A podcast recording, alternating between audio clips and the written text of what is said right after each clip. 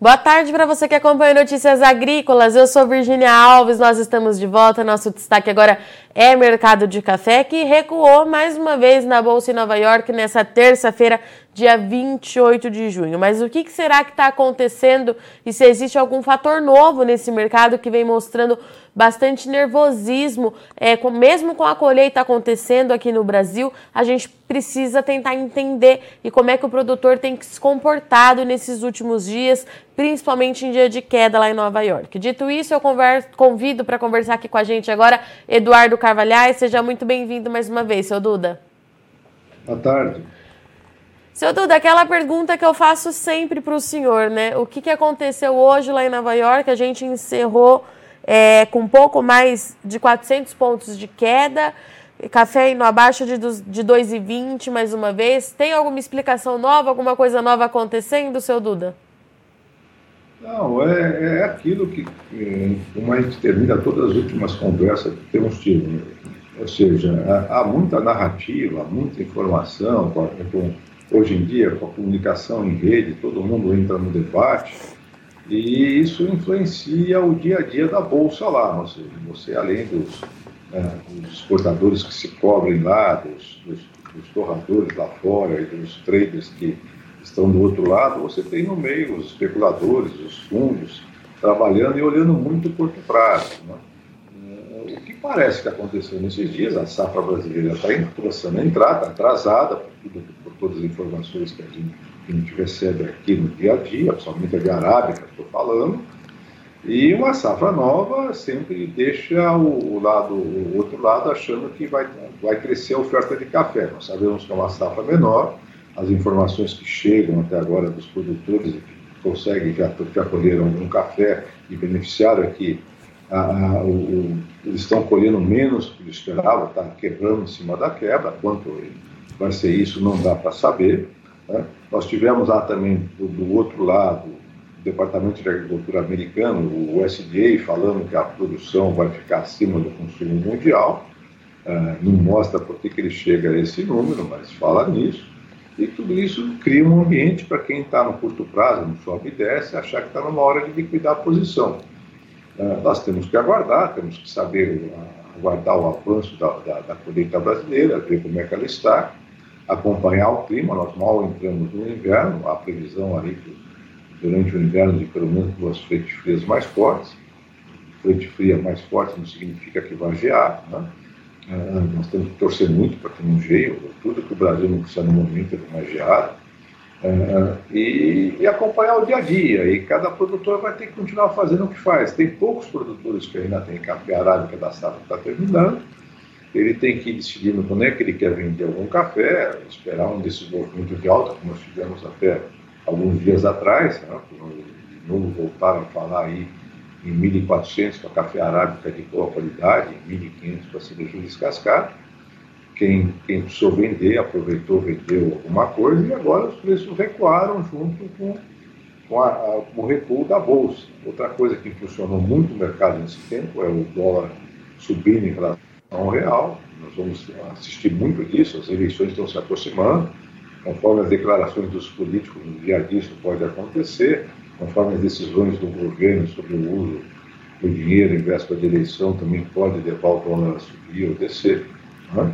E o produtor de café fica no meio disso tudo sem saber exatamente como, como agir.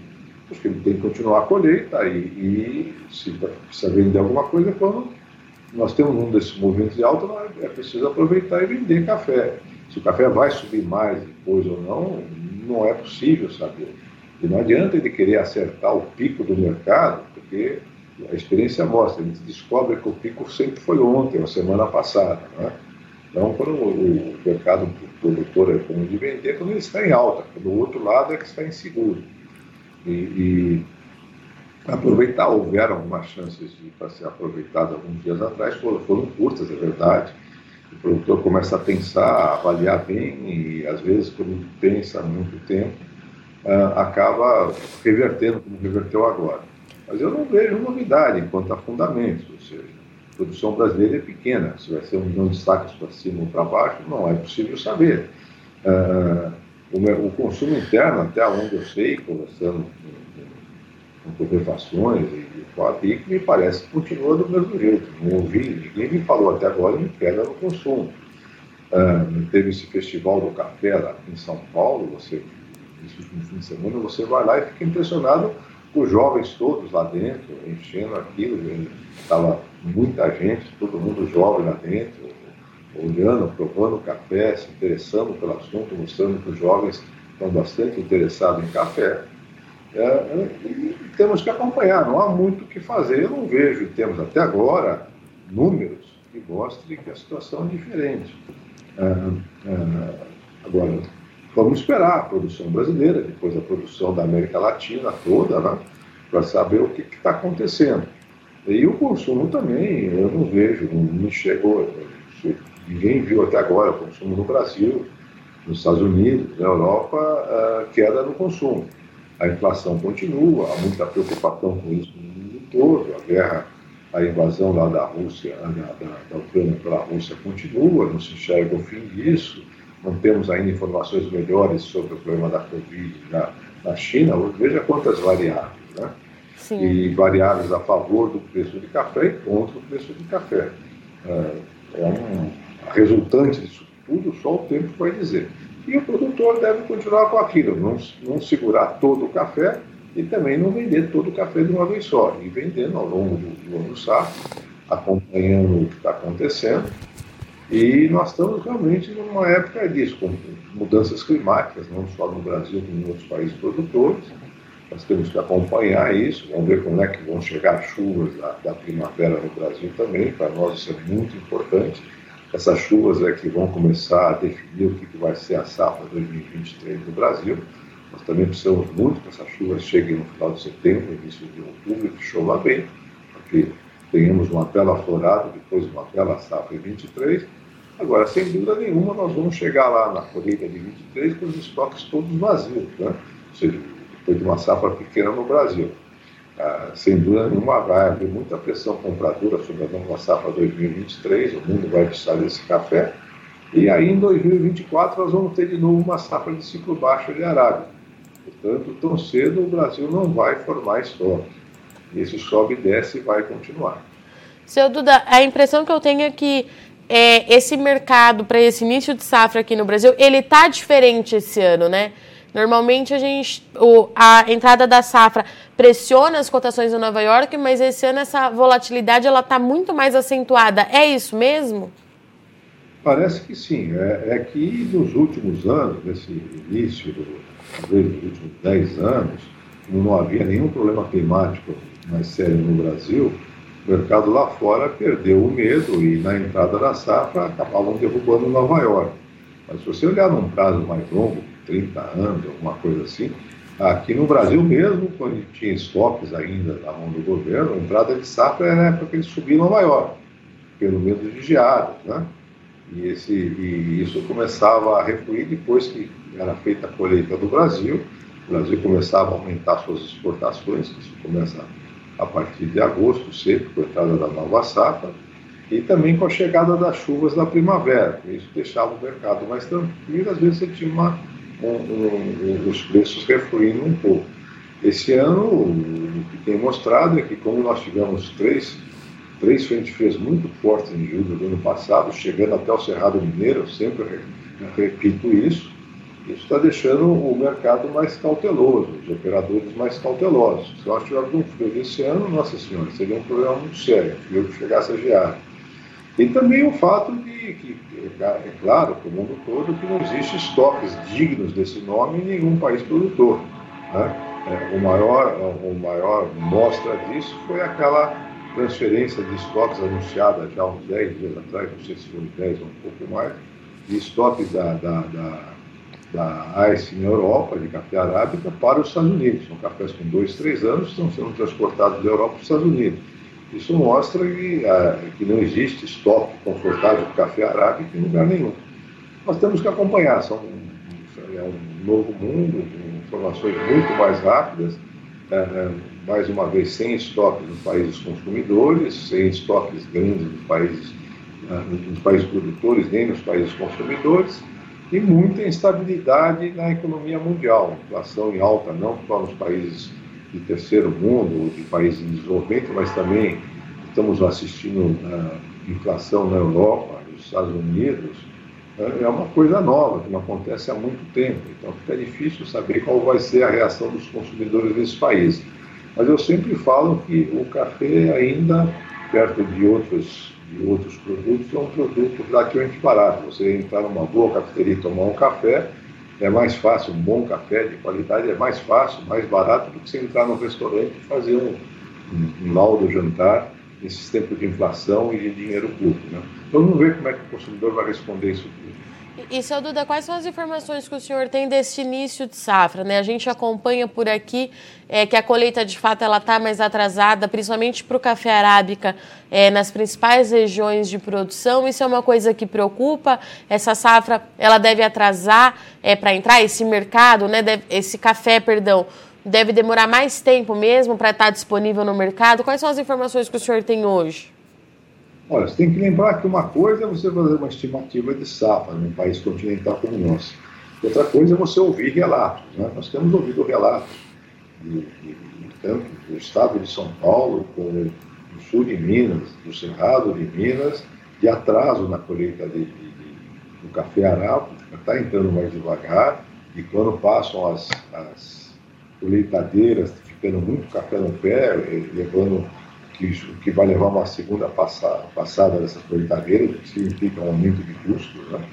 Ah, ah, e também nós não recebemos nenhum telefonema de nenhum produtor de café até agora dizendo que ele colheu no início da colheita, ou que ele, depois do benefício, que, ele, que a safra está sendo maior do que ele imaginava, do que ele estimava. Né? Mas são, mais uma vez, relatos, não é estimativa, você não pode expandir esse, esse, esse modo de pensar para o Brasil todo, um país do tamanho do nosso, com, com vários estados produzindo café. A única região que a gente ouve falar de mais negócio de safra nova, e é uma tradição deles trabalhar assim, é a zona da mata de Minas Gerais. Os, os grandes compradores de café estão todos conseguindo se abastecer mais naquela região. Isso é um, é um modo, todo ano isso acontece. Isso não tem lá a tradição de segurar café, e sim de colher e vender é uma região mais quente, estão conseguindo colher, a colheita está andando, e, e, e, e, todos os grandes exportadores relatam que lá que eles conseguem fazer algum volume de café da safra nova, um volume maior. As outras regiões há muito pouca informação sobre vendas maiores de café. A outra coisa que é uma reclamação geral aqui para nós, mas não é uma, um levantamento a nível nacional, é de dificuldades com mão de obra. Né? Ah, eles dizem que está difícil uma mão de obra e, e para colher café, nas regiões que não são mecanizadas, ou mesmo para ajudar nas regiões mecanizadas, e, e há muita suposição sobre qual razão disso, se há um novo auxílio, uh, no Bolsa Família, esse auxílio Brasil, que, uh, as pessoas não querem, se, uh, querem ser registradas por causa disso, ou também o fato de que a nova mão de obra não tem experiência, quando chega nas fazendas e, e começa a trabalhar, se assusta com, como é que é o serviço. E, por fim, o, o, o, o que eles estão recebendo por dia, para quem colhe bem, é um bom valor, e depois de um certo tempo eles estão, não estão querendo continuar. Os relatos existem.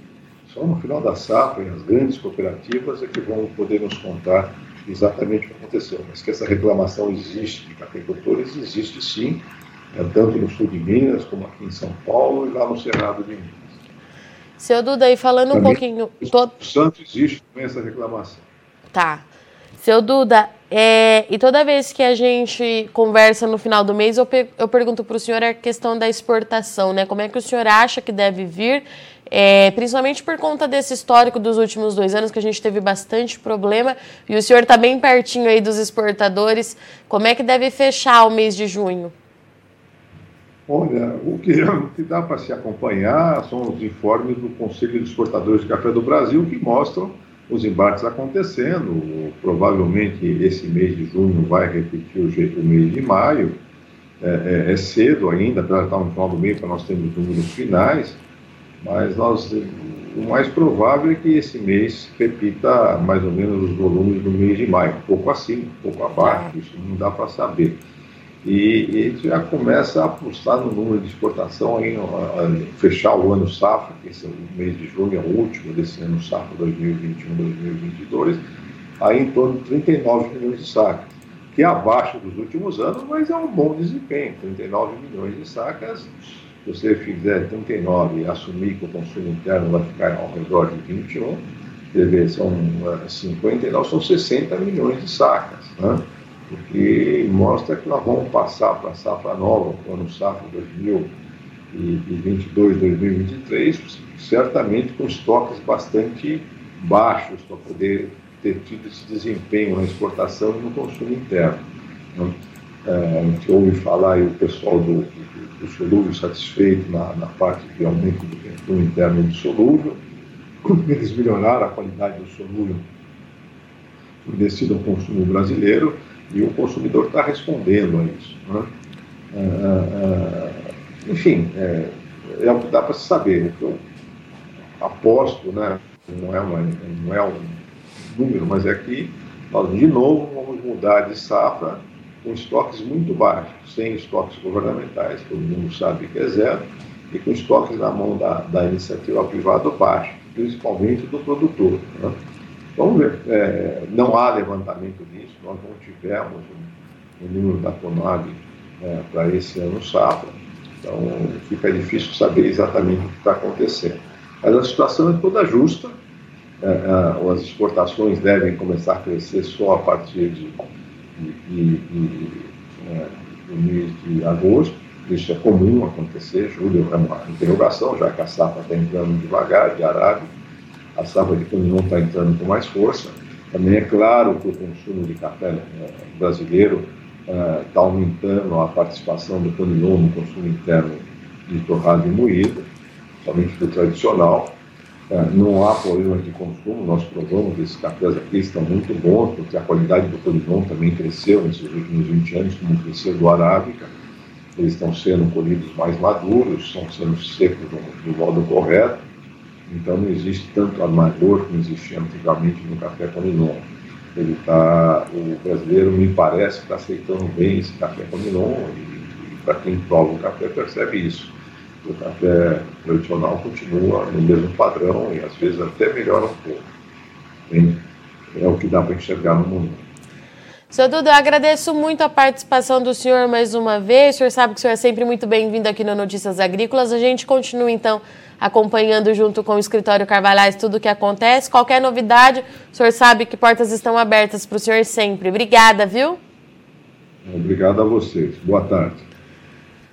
Portanto, essa foi a nossa conversa com Eduardo Carvalhais, analista de mercado, que trouxe aqui para gente que instabilidade financeira, colheita mais lenta aqui no Brasil é, e essa dúvida que a gente tem em relação ao tamanho da oferta brasileira continua mantendo a volatilidade lá em Nova York bastante acentuada. O mercado encerrou hoje mais uma sessão com mais de 400 pontos de baixa é, para o contrato setembro 2022. Isso significa que as cotações voltaram a ficar abaixo de 2,20. É um nível importante, a gente precisa continuar acompanhando.